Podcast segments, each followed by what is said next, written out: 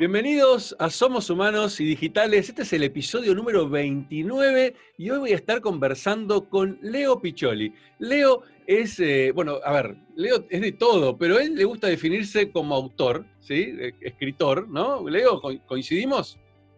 Eh, sí, es algo nuevo, pero sí, desde hace un tiempo digo eso.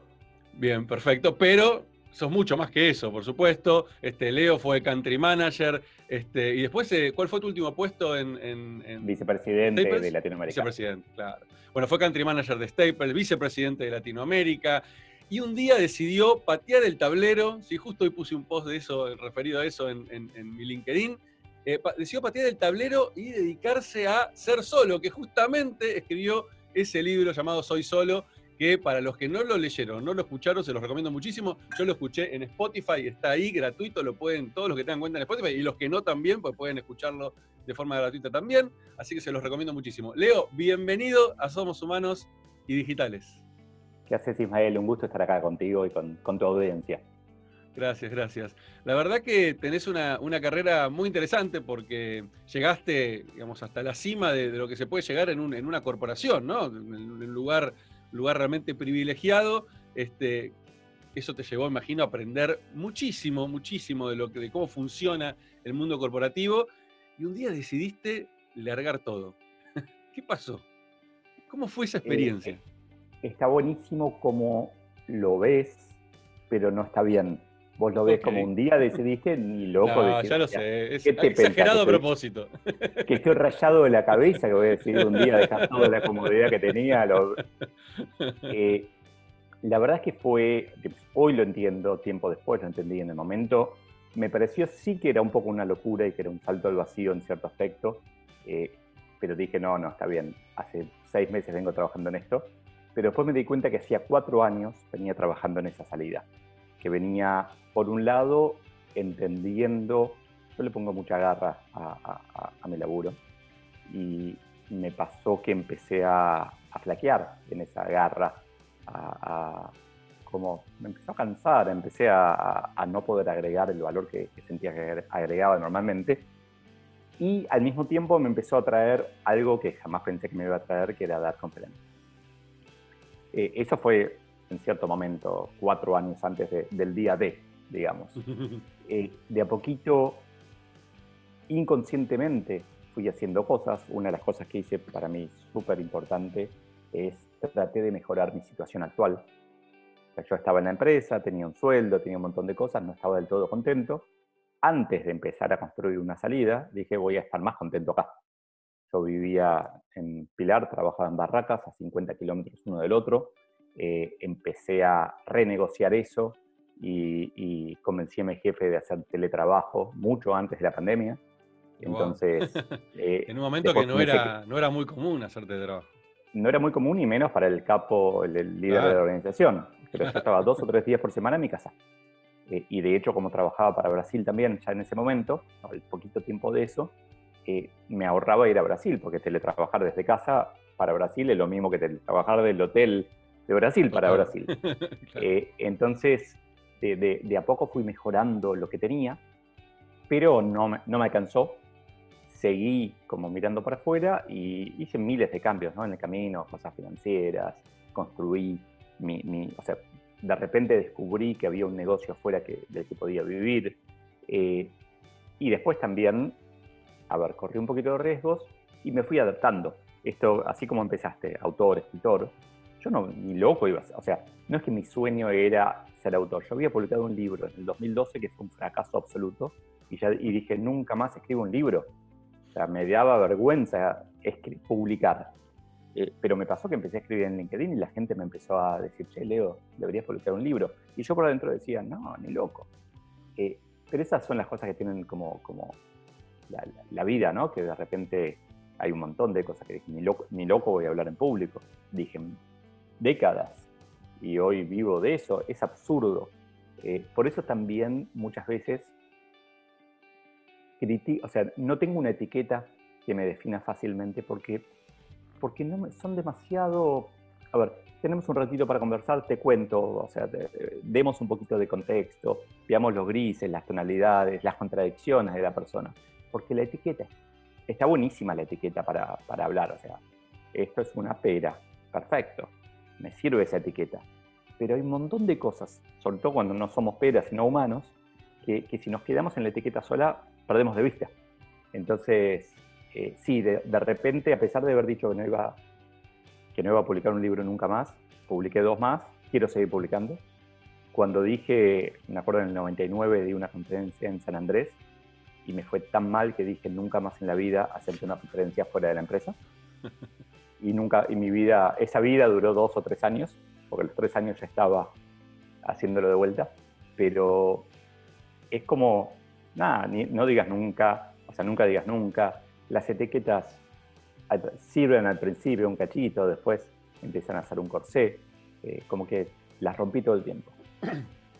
Claro, las etiquetas nos limitan. Cuida, justo el otro día, ¿cuándo fue? La semana pasada, em, presenté el libro de un amigo, este, se llama El trabajo muerto, te lo súper recomiendo, Leo, porque aparte te va, a encantar la temática, y que y se mete a fondo en este tema de las etiquetas, ¿no? De cómo las etiquetas nos terminan limitando y muchas veces nos, nos, nos quieren, nos autoconvencemos que somos eso, ¿sí? Y no, vemos, y no vemos mucho más allá, porque generamos creencias atrás de esas etiquetas y terminamos este, encerrados dentro de ese, de, ese, de ese, círculo y creemos encima que no podemos salir. Eso es lo peor de todo, ¿no? Porque nos, nos autoconvencemos de que somos eso, de que, de que nos ven de esa manera, que encima eso es tremendo, porque a veces creemos que nos ven la etiqueta que nos ponemos y de golpe afuera nos ven de una forma completamente diferente, ¿no? Y cuando descubrís eso, bueno, ahí se abre todo un mundo espectacular. Eh, yo te escuchaba, Leo, y, y, me veo reflejado en un montón de cosas, eh, porque también siento que me reconvertí tantas veces en mi vida, tantas veces, este, en todo sentido, ¿no? En lo personal, en lo profesional. Este, eh, sí me pasó en su momento de patear el tablero en, en, en, cuando trabajaba en Telefónica, que fue medio así, bueno, también coincido con vos, no fue obviamente de un día para el otro, pero más o menos porque me pasó que yo había creado PsicoFXP, esto venía creciendo y en un momento, claro, mis socios se renunciaron todos a su trabajo y yo era el único que seguía yendo todos los días 9, 18 a la oficina a, a, vivir de un sueldo, de un trabajo que ya no me gustaba. Y lo loco era, durante años dije, esto me encanta, ¿sí? Y de golpe dejó de gustarme. Y me pasó algo muy parecido a vos. Nunca me imaginé hablando en público, nunca me imaginé dando una charla. Y de golpe ahora no tengo ningún problema en hablar en público, no tengo problema de grabar podcast. Digo, y ahí, ahí es donde queda clarísimo el tema de las etiquetas y el tema de cómo nos autolimitamos. Y ya solamente el expresar esto no lo voy a hacer nunca, ya eso hace que esa realidad suceda. ¿Sí? Y en el momento que, en el momento que decidís decir, che, pero para, ¿por qué pienso esto? ¿Puedo darle vuelta? En el momento empezás a crear esa nueva realidad y empezás a salir de esa, de esa, de ese, de esa versión que te creaste de vos mismo. ¿Y cómo fue esa, ahí. Sí, sí, dale. Déjame, dale. permitime darte un ejemplo de etiquetas que eh, lo, no, no, lo vemos, pero está todo el tiempo, que es eh, un pibe se gradúa de la universidad y apenas se gradúa le ponen en la frente una etiqueta. Claro. Ingeniero, eh, contadora, eh, doctor, lo que sea. Y la pregunta es, esa persona tiene una expectativa de vida probablemente ya a esa edad de ochenta y pico de años. 50 años después, el a que le pusiste la etiqueta de ingeniero, ¿va a ser ingeniero o, o, deja de ser ingeniero? ¿Va a ser contador o deja de ser contador? Más allá de si existe la profesión o no. Digo, eh, la etiqueta tiene una fecha de vencimiento. Claro. Entonces, eh, tenemos que, a ver, es usarla con cuidado, no es que eh, no etiquetes está mal, no, etiqueta tranquilo, pero entendé que estás etiquetando, seamos conscientes. Claro, claro. totalmente, totalmente. Y, y esto que decís de, de, de, de, que llegás a los 50 y seguís siendo ingeniero, yo creo que hoy se ve más reflejado que nunca, ¿no? Este, se, estamos viviendo en un mundo en el cual eh, ya no podemos quedarnos con una, sola, con una sola historia, ¿no? Soy ingeniero, me recibí ingeniero y voy a morir ingeniero porque sabés ya desde el vamos que si pensás de esa manera te vas a limitar, de tal forma que te va a costar mucho enfrentar este nuevo mundo en el cual todo es tan volátil, todo es tan, este, eh, hay tanta incertidumbre. Bueno, ni hablar ahora con esta pandemia que nos vino a mostrar que la incertidumbre era algo palpable y real, no era un supuesto, ¿no? Eh, claro. y, y, y, cada vez queda más claro que no podemos encerrarnos en una sola etiqueta, no podemos decir, no, yo soy esto. ¿Sí? A mí me pasó durante mucho tiempo que me costó muchísimo poder salir de la etiqueta de, no, yo soy un tipo técnico, ¿sí? Yo estudié ingeniería, no me recibí, pero bueno, te, ay, como no me recibí, soy un inútil. Vos sabés la cantidad de ni, te, ni te imaginás la cantidad de conversaciones mentales que he tenido con esos temas, ¿no? El haber renunciado a la facultad, el, haber, el no haberme especializado en nada y saber mucho de todo. Y eso era para mí una, una, enorme etiqueta gigante negativa. ¿Sí? Hasta que un momento me di cuenta y dije, no, al contrario, justamente esto es una gran habilidad para este nuevo mundo, el poder tener múltiples facetas y decir, no, bueno, tengo habilidades blandas, tengo habilidades de tecnología, tengo... Pero llegar a ese punto, en mi caso por lo menos, requirió mucho mirarme para adentro, mucho este, sacar un montón de lentes que me había autoimpuesto y me hacían ver el mundo de una manera y estaba convencido que el mundo era así. Em, y yo imagino que cuando entraste en esta, en esta nueva vida, en, la vida del soy solo, este, te empezaste a encontrar también con eso, ¿no? Con un montón de, lentes que te habías quizás autoimpuesto y, y, la vida te empezó a mostrar otras cosas.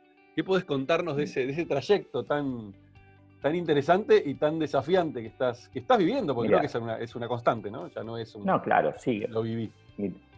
creo que la, imagen más clarita es el slide que uso para presentarme en general cuando doy una conferencia. Dice, Leo Piccioli, ex nerd, ex economista, ex emprendedor y ex vicepresidente de una corporación.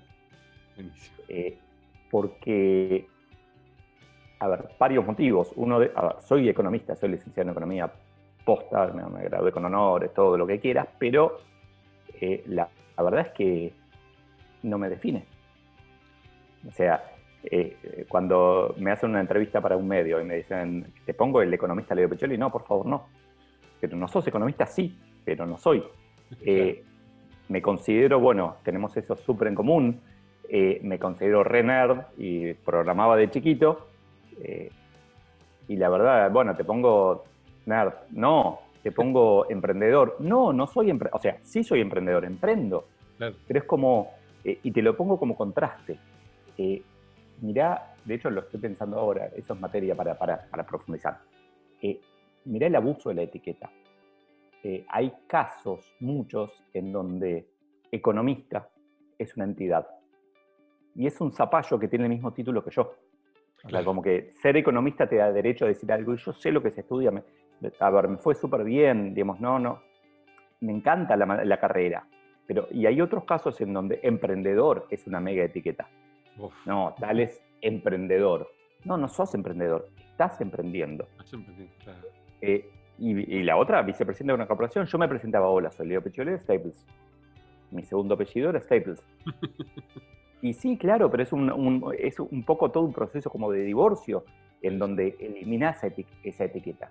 Entonces sí, probablemente te diría eh, una, una, parte del ciclo de vida del humano de sociedad capitalista eh, tiene que ver con esto de, ok, ¿qué, ¿qué, etiquetas quiero? Elegirlas, date cuenta que te equivocás, cambiarlas por otras y después date cuenta que en en verdad sos mucho más complejo que esa etiqueta y tal vez tiene que ver, yo no soy, no sé de eso suficiente, suficiente pero tiene que ver con, con la adolescencia y el bullying, en donde, que también son etiquetas, ¿no?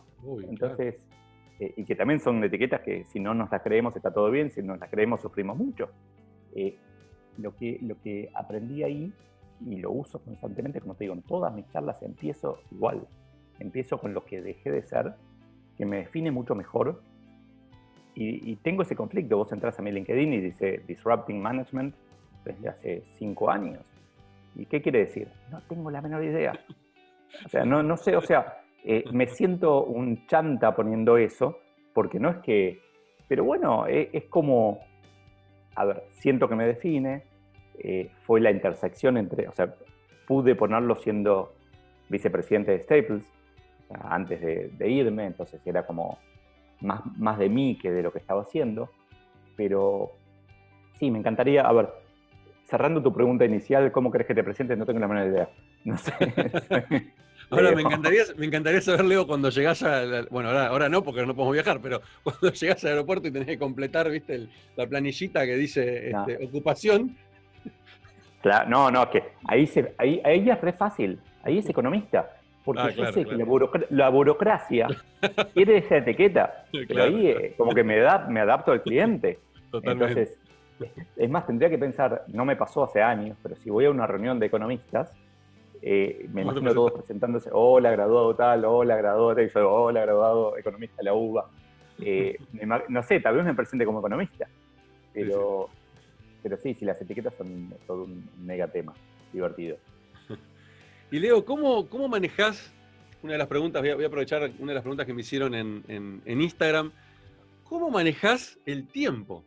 Porque por lo menos viste la percepción que uno ve de afuera, ¿sí? Lo ve a Leo totalmente ocupado, hasta las manos, siempre haciendo cosas. Y vos, que, todos sabemos, ¿no? Que obviamente cada uno tiene sus tiempos, Instagram no es el 100% del tiempo, o las redes no es el 100% del tiempo, pero es verdad que cuando uno mira de afuera, la percepción que se da es, ¿cómo hace este pibe para este, tener una vida privada este, si está siempre en las redes? Bueno, me imagino, por supuesto, que mucho de eso ya está totalmente este, planificado, o bueno, va saliendo y es una percepción que uno vemos de afuera, pero sí está buena la pregunta de cómo manejas el tiempo, porque creo que todos y más en esta pandemia estamos viviendo una crisis de nuestra, de nuestra, de nuestra agenda, una crisis de este, cómo organizarnos y cómo poder cortar, cómo poder...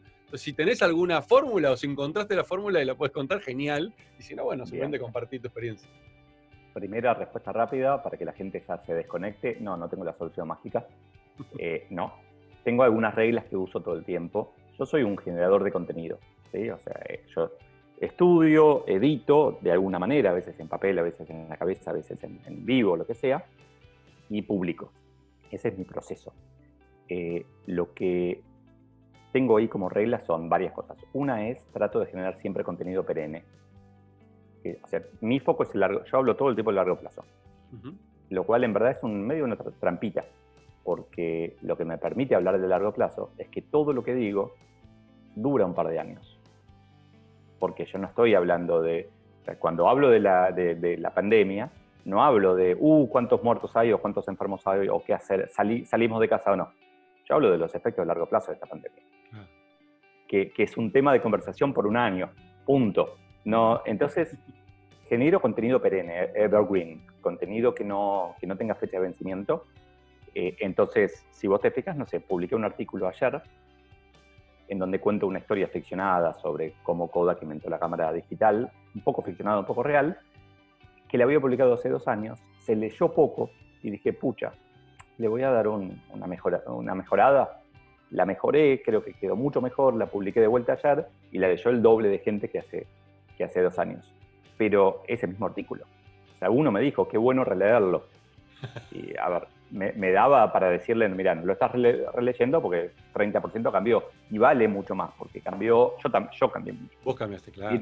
Claro, pero una regla... El público se renueva y, tengo, y hoy ya no es el No, también me pasó eso. Eso lo hice con, ah. no sé, 15.000 seguidores, ahora tengo 80.000, así que claramente tiene que haber más. Ahora, eh, entonces, una es crear contenido lo más perenne posible, lo más de, largo plazo posible. Entonces, no me meto en política, no me meto en, deporte, no me meto en religión. Eh, hay ciertas cosas que, que, me sirven para poder sostener eso en el tiempo. También tiene que ver con, esto de conocer mis valores y más o menos poder resistir un archivo, ¿no? Entonces yo agarro algo que escribí hace cuatro años. Entonces yo republico mucho, reaprovecho mucho y a veces la gente, o sea, como voy creciendo, qué sé yo, la gente no se termina de dar cuenta. Eh, dice, ah, qué consistente que es esto con el pasado, pero tal vez es lo mismo. Pero después lo otro que hago es, estoy todo el tiempo viendo cómo crear contenido como subproducto de otras cosas. Ejemplo, estamos conversando ahora, empezamos hablando de las etiquetas. Esa frase que dije yo, esto da para escribir, es porque posta da para escribir. Y posta cuando termine esto, yo entro a Trello y pongo dos o tres notas de lo que me quedó picando en la cabeza. Ahora, voy a escribir un artículo esta semana sobre etiquetas, ni loco. Ni loco, tiene que decantar, hay un montón de cosas más. Tengo 80 notas más sobre etiquetas. Tengo que ver qué nota hay, o sea, qué artículo hay, qué idea hay. Qué... Entonces, también hago eso. Me tomo mi tiempo, laburo mucho. Tengo en casa una pareja que, que también hace algo parecido, me rebanca. Entonces, eso obviamente ayuda un montón. Eso es clave, ¿eh? Claro, algunas cosas las hacemos juntos, de hecho. Eh, pero déjame pensar a ver si hay alguna otra. Eh, y soy desordenado. O sea, a veces se ve de afuera que soy desordenado. Sí, sí, posta. Soy de adentro desordenado. No tengo un truco que, realmente me, me, río, porque me siento reflejado en eso también. Es, que, que, me gusta estar en un montón de cosas, me gusta hacerlas, me gusta experimentar. Eh, hoy veía, pues tiene que recién, una frase de Tom Peters que dice, el ganador va a ser el que pruebe más cosas. Ah, totalmente. Y, y, me doy cuenta de que leía a Tom Peters hace muchos años y que no dijo eso hace muchos años, lo dijo hace poquito, pero probablemente me impactó montones y yo siento que, el camino, mi camino es probar muchas cosas. Entonces empecé estos vivos en Instagram a la madrugada, a las 7 y media de la mañana, que, que en pandemia es madrugada para muchos. Claro, claro. Eh, Ojo, y para otros no, ¿eh? Yo en pandemia empecé a levantarme a las 6 de la mañana, cosa que no hacía jamás en mi vida. Me levanto todos los días a las 6 de la mañana. No, no, yo también estoy durmiendo un poquito, más o menos lo mismo. Pero, no es que duermo menos, ¿eh? No, no, de hecho, duermo bien, o sea, me acuesto a las 12, pero, eh, no sé, me, se me dio por empezar a madrugar, cosa que no hacía antes.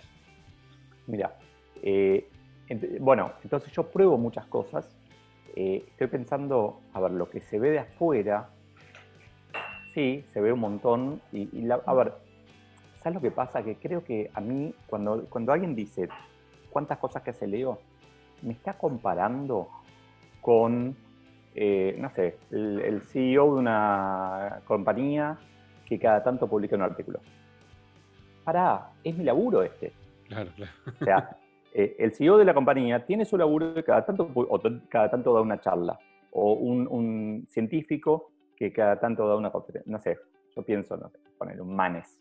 Manes produce mucho menos contenido, pero el contenido que produce es mucho más sólido que el mío. El tipo científico investiga, hace research, tiene equipo, o sea, eh, pero no produce tanto. No, claro que no. Porque él, o sea, yo estoy mucho más cerca de, de como dijiste antes, de como gerente general sé, un poco de todo. Eh, profundizo mucho menos, estoy mucho más en la, en la espuma, digamos, que en la profundidad del café, pero, pero también es mi laburo este. Entonces, cuando alguien dice, che, para, ¿cómo haces? Yo soy contador, todos los días estoy haciendo, cerrando balances, no sé, la idea del contador que está cerrando un balance cada día, ¿no? Pero todos los días estoy cerrando un balance, ¿cómo hago para publicar artículos todo todas las semanas? Yo le dedico 20, 20 horas por semana a un artículo. Eh, ¿No puedes? mi trabajo es hacer eso. Entonces, eh, lo hago mucho más eficiente, porque aparte, viste, cuando uno pone el foco, las cosas mejoran. Entonces, eh, realmente lo hago más eficiente, tengo todo un pipeline, tengo como, como un proceso que, que me ayuda. La verdad es que no, no nos engañemos yo de esto. Es como, eh, recién estaba terminando de diseñar una presentación. Y yo sé que me costó horrores. Sé que si le pido a un diseñador, me lo hace en 10 segundos. Pero, ¿cómo lo haces en 10 segundos? Vivo de esto. Claro. Estudié 20 años para hacer esto, practiqué, la tengo clarísima, conozco los shortcuts de teclado, lo que sea. No sé, ni... entonces no, no, soy, no soy un buen ejemplo de administración de agenda. Eh, no, no, no creo que se pueda aprender mucho de, eso. Sí de foco, de intensidad, de aprendizaje, pero administración de agenda no soy el, el, capo de esto. Vos sabés que mientras decías esto de de, la presentación, etcétera. Eh, a mí me pasó algo parecido ahora en la pandemia, que fue em, encontrarme que, claro, como te decía antes, ¿no? Saturado de tiempo, ¿no? la agenda explotada. Entonces un día me senté y dije, bueno, pará, pará, a ver, yo también soy un quilombo con mi agenda, entonces fue, ¿qué me está llevando tanto tiempo? Porque a veces tengo la sensación de que no hice nada, porque encima me agarra esas cosas y digo, ¿pero qué hice hoy? Claro, hice un montón, pero pasa que ese montón no era tan productivo. Entonces, cuando empiezo a mirar lo que hago, digo, ah, pará, me está llevando mucho tiempo editar el podcast, me está llevando mucho tiempo este, generar este contenido, o, no generarlo, sino por ahí escribirlo sí, pero después este, el, publicarlo, o el darle forma, o darle estética, las presentaciones. Entonces, eh, eh, una de las decisiones, que fue una de las mejores decisiones que tomé en esta, en esta pandemia, fue tercerizar algunas cosas que me estaban, por ejemplo, la edición del podcast yo me doy maña, claro, soy como vos, un fucking nerd que obviamente agarro cualquier software y lo en dos minutos le saco la mano, pero lo que a mí me lleva cinco horas o un día o dos días, se lo doy a un experto y le hace, como vos decís, en diez minutos, en cinco minutos, en una hora, ¿sí?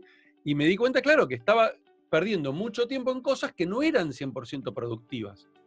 que son útiles, claro, son útiles. El podcast está bueno, que tenga una edición, que esté lindo, que tenga una intro, bla, bla, bla.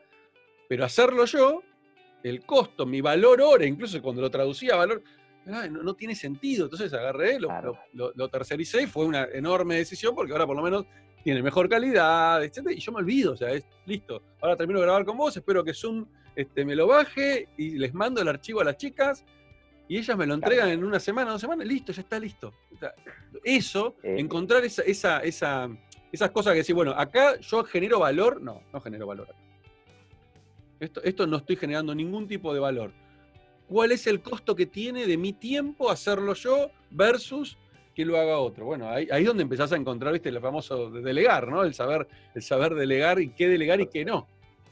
Totalmente, es el, es el desafío.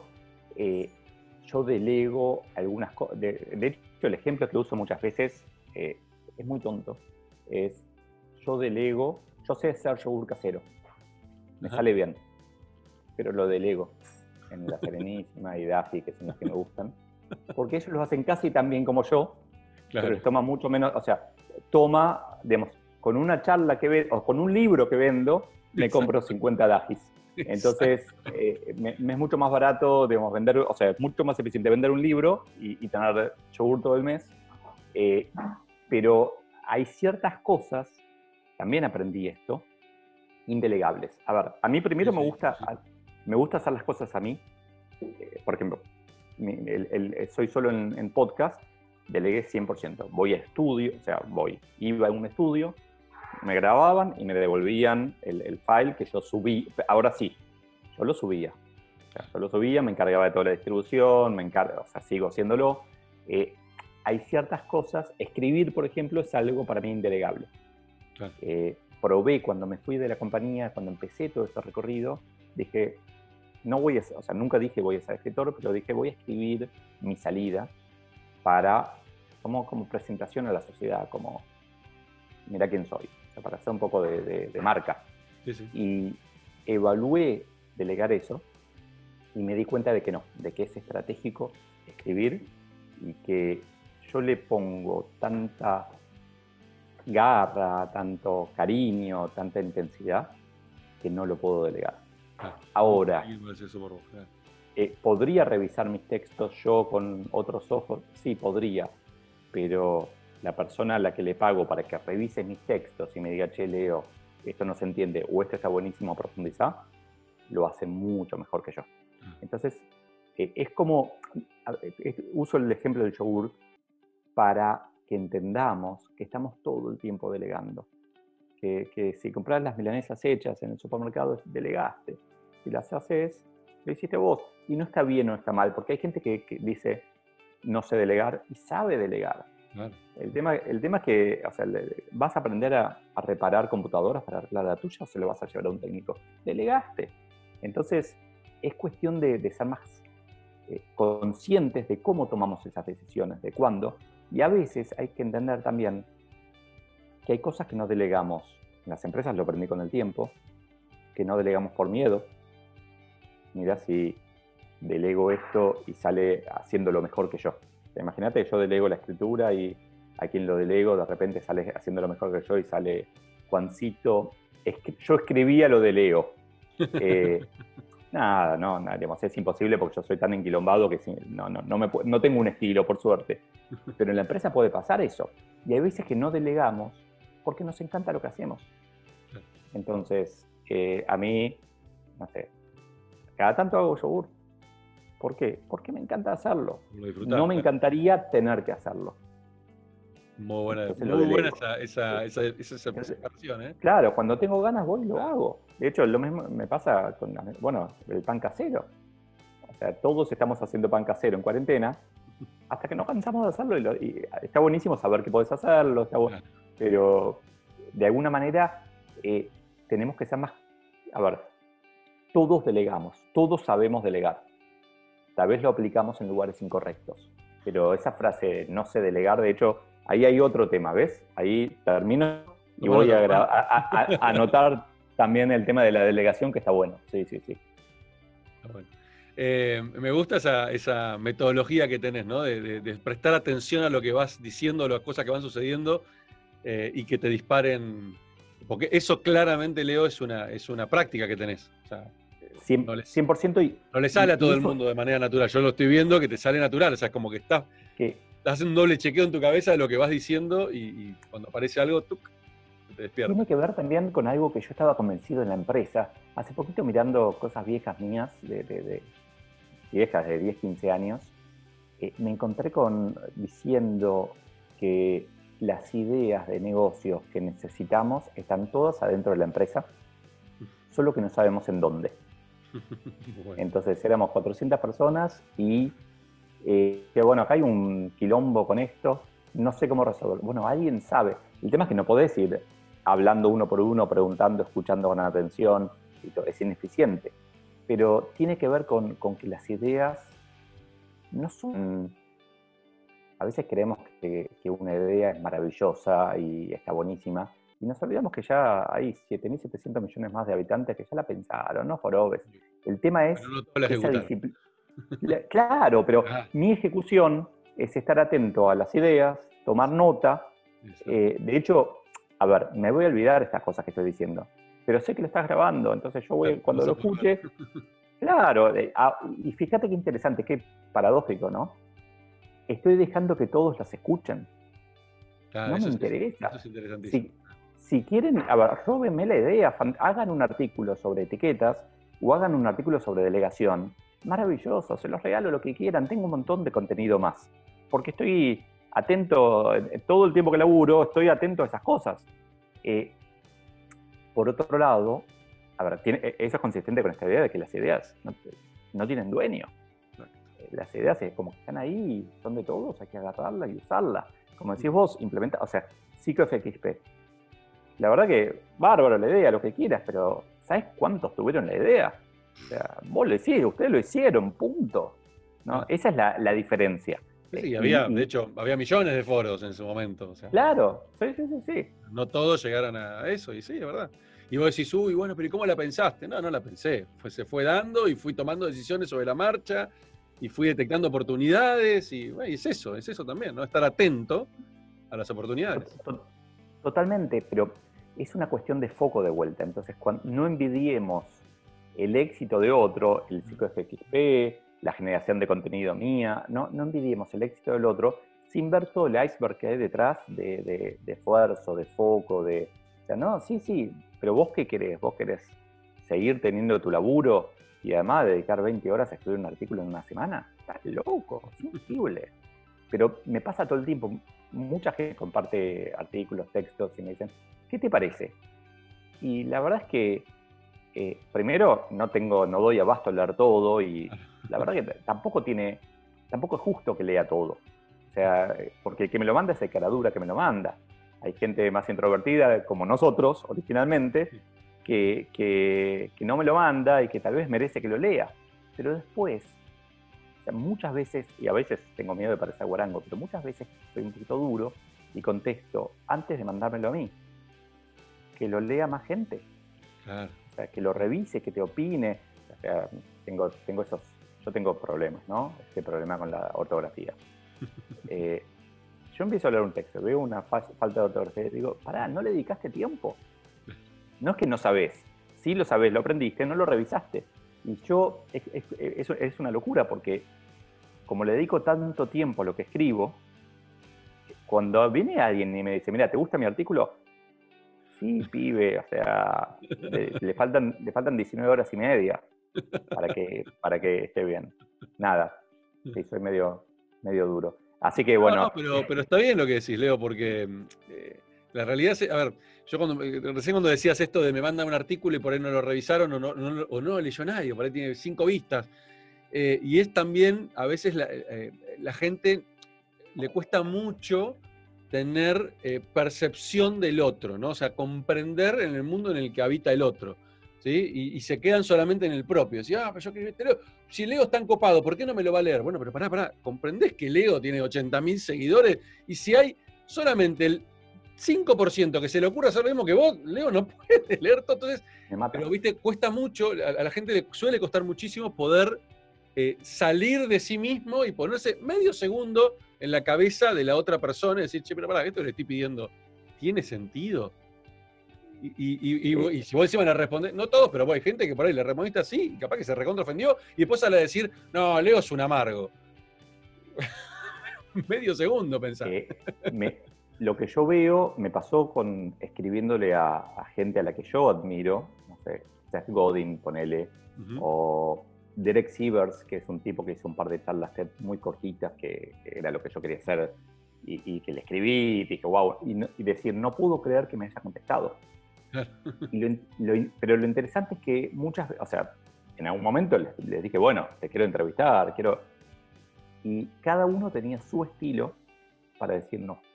Y eran estilos muy educados, muy... No, solamente de, buena educación, sino eh, que se notaba que tuvieron mucho tiempo de pensamiento. Entonces, eh, me acuerdo, le escribí a un periodista norteamericano que, que es eh, del libro of Economics, Steven Dubner se, llama, que lo tengo de, de, contacto en LinkedIn, así que le puse, che, me gustaría un día entrevistarte. Y me contestó, thanks, but no thanks. Y, y, y yo dije, qué fácil, boludo. O sea, tengo que hacer eso más. En vez de decir, en vez de quedarme yo con la culpa de no, voy a tratar, voy a pensarlo, el tipo agarró rapidísimo, thanks but no thanks, next, y siguió adelante y dijo, pero, pero es, tiene, es algo interesante, es entender de, parte de este tipo que si yo me ofendo, el problema es mío. Obvio. obvio. El tipo, si alguien, entonces a veces... Yo lo tengo, lo tengo tatuado, Leo, no te tomes nada personalmente. Bien, fantástico. Hay un, libro, que se llama Los Cuatro Acuerdos, que habla... Sí, Tolteca, sí, sí, sí. Eh, entonces, el, creo que ahí el, desafío, yo tengo, todavía me falta, es eh, poder mejorar un poco esas respuestas. a veces pierdo demasiado tiempo porque me preocupo demasiado. Porque, porque quiero, eh, no sé, seguramente viste, tengo un curso para buscar trabajo, ¿sí? Que de hecho, lo de las etiquetas que hablamos antes va al curso, hay una, una, una hoja, una hoja, un, mail que, que, en donde podría ir este tema. Eh, tengo este curso, lo hicieron 10.000 personas, 9.500 personas, están dando súper bien, sigue funcionando, tiene tres años. Nació porque me hinchaban los quinotos pidiéndome ayuda. Me escribían, Leo, ¿me revisás el currículum? A ver, no, pero ¿por qué pones una foto en la playa? O no, pero ¿por qué pones esto? No, che, Leo, tengo una entrevista mañana, ¿qué, qué me recomendás? Eh, y después dije, ahí me salió el programador de adentro y dije, para, si contesto siempre lo mismo, debería hacerlo automático. Entonces, todo lo repetitivo se va a automatizar. Hice el curso y hoy son 16 mails, 100% eh, automático, donde a veces sí me, me dicen, che, no recibí el mail número 2. Y me saca de quicio, todavía no tengo resuelto eso de que sí lo recibiste. O sea, lo borraste o lo tenés en spam. Pero sí lo recibiste. O sea, eso, digamos, eh, miles de moscas no pueden estar aquí, pero eh, me falta como que lo, que logré con eso, la magia de eso, que tiene que ver con esas respuestas a veces también que, tengo que aprender a dar, es que me hice mucho más escalable. Claro. Que ahora, cuando alguien me dice, che, Leo, me, me, mirás el currículum, te voy a dar algo mucho mejor. Anotate en este curso y hacelo completo.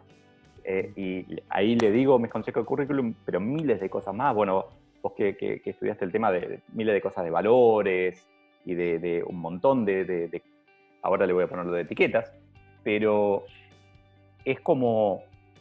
De hecho, en mi último libro está el curso, bueno, una versión ya vieja, pero está el curso, justamente porque, eh, porque daba valor. Eh, creo que ahí, nada, todavía tengo por, por mejorar pero también tengo esta, siendo ese tema de la agenda y del tiempo, no, no es una obsesión, pero sí tengo como alguien acá mirando ideas, pero también alguien acá mirando, bueno, ok, ¿y esto cómo se puede eficientizar? ¿Qué es esto que vos me decías?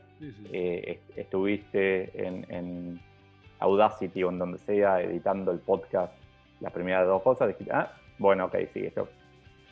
No, no, no, no soy el más eficiente para hacer esto, prefiero pagar dos mangos. Como te debe pasar a vos, lo disfruté muchísimo en, hacerlo, pero me da cuenta que no era eficiente ni por casualidad. Es que a mí me pasa eso, a mí me pasa que me sirve muchísimo saber hacerlo, ah. porque mejora mi diálogo con el proveedor. Ah. Me pasó con la edición del libro, soy solo, lo, lo autoedité, o sea, lo autoedité, contraté un diseñador para que lo diseñe, pero como había usado programa de diseño Maker, no sé, 1492 creo que fue el año, o sea, usé hace siglos, pero como había usado, sabía un poquito, podía tener un... A veces es una cagada para el proveedor, ¿no? Sí, Porque debe pensar, este pibe se cree que sabe. sabe que me viene a explicar a mí. Sí, sí, claro, claro. Pero bueno, nada. Hay que, debería poner un día un, manual para ser proveedor de Leo, las cosas que va a tener que soportar. Totalmente.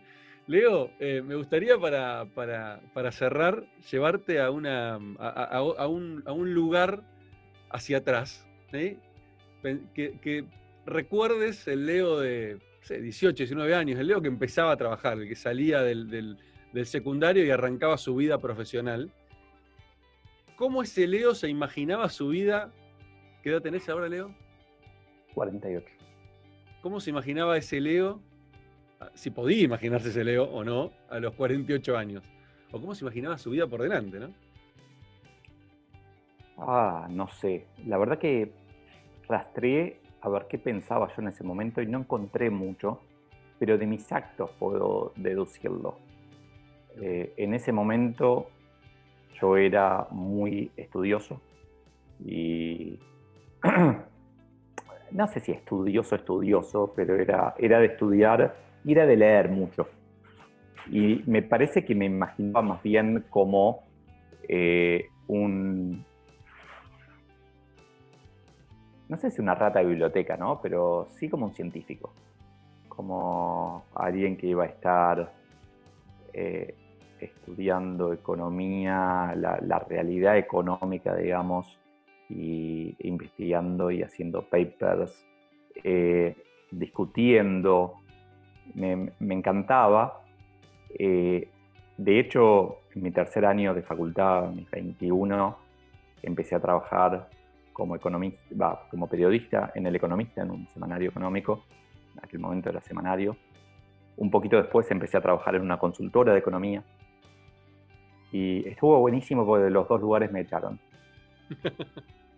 Eh, pero nada, a ver, me acuerdo perfecto los momentos en donde me dijeron el típico, lo, típico, no sé qué me dijeron, lo único que me dijeron es no tenemos algo para vos acá o no, o no venga mañana o algo por el estilo pero me echaron a los 21 y 23 años, ponele, tal vez un poquito más, 22 y 24, y, y digo, wow, qué bueno, ¿no? Qué favor que me hizo. O sea, ¿qué hubiera pasado si yo me quedaba ahí?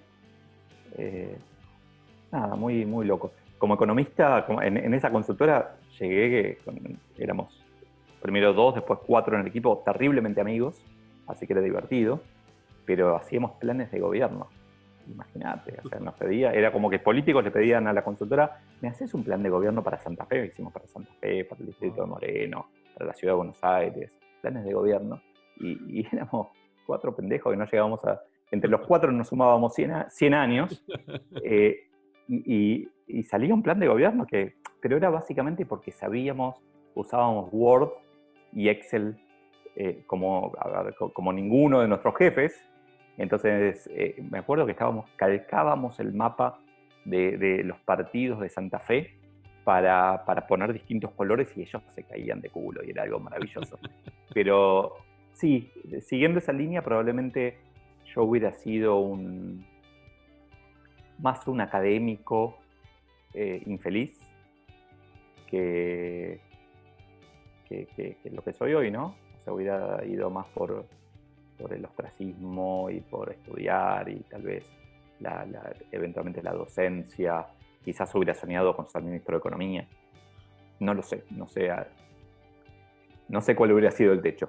Premio Nobel no, porque tampoco era tan intenso con mis estudios ni nada por el estilo, así que probablemente la docencia hubiera sido mi techo. Nada que ver con lo que soy hoy.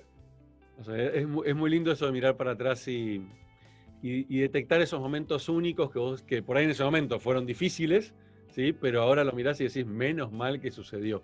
Eso que acabas de, decir, ¿no? Menos mal que te echaron de ese trabajo, porque quizás hubiera sido completamente diferente. sí, totalmente.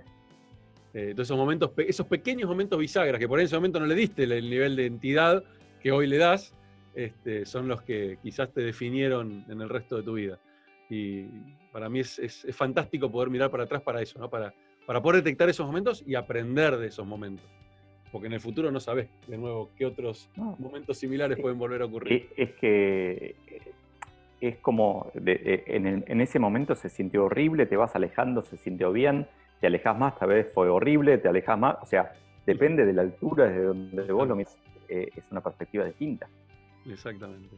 Leo, ha sido un placer enorme, enorme. Gracias por, por la charla, me encantó, súper amena. Este, y creo que tocamos un montón, de, un montón de temas. La verdad que un placer, nuestra primer conversación que tenemos, así que muy lindo.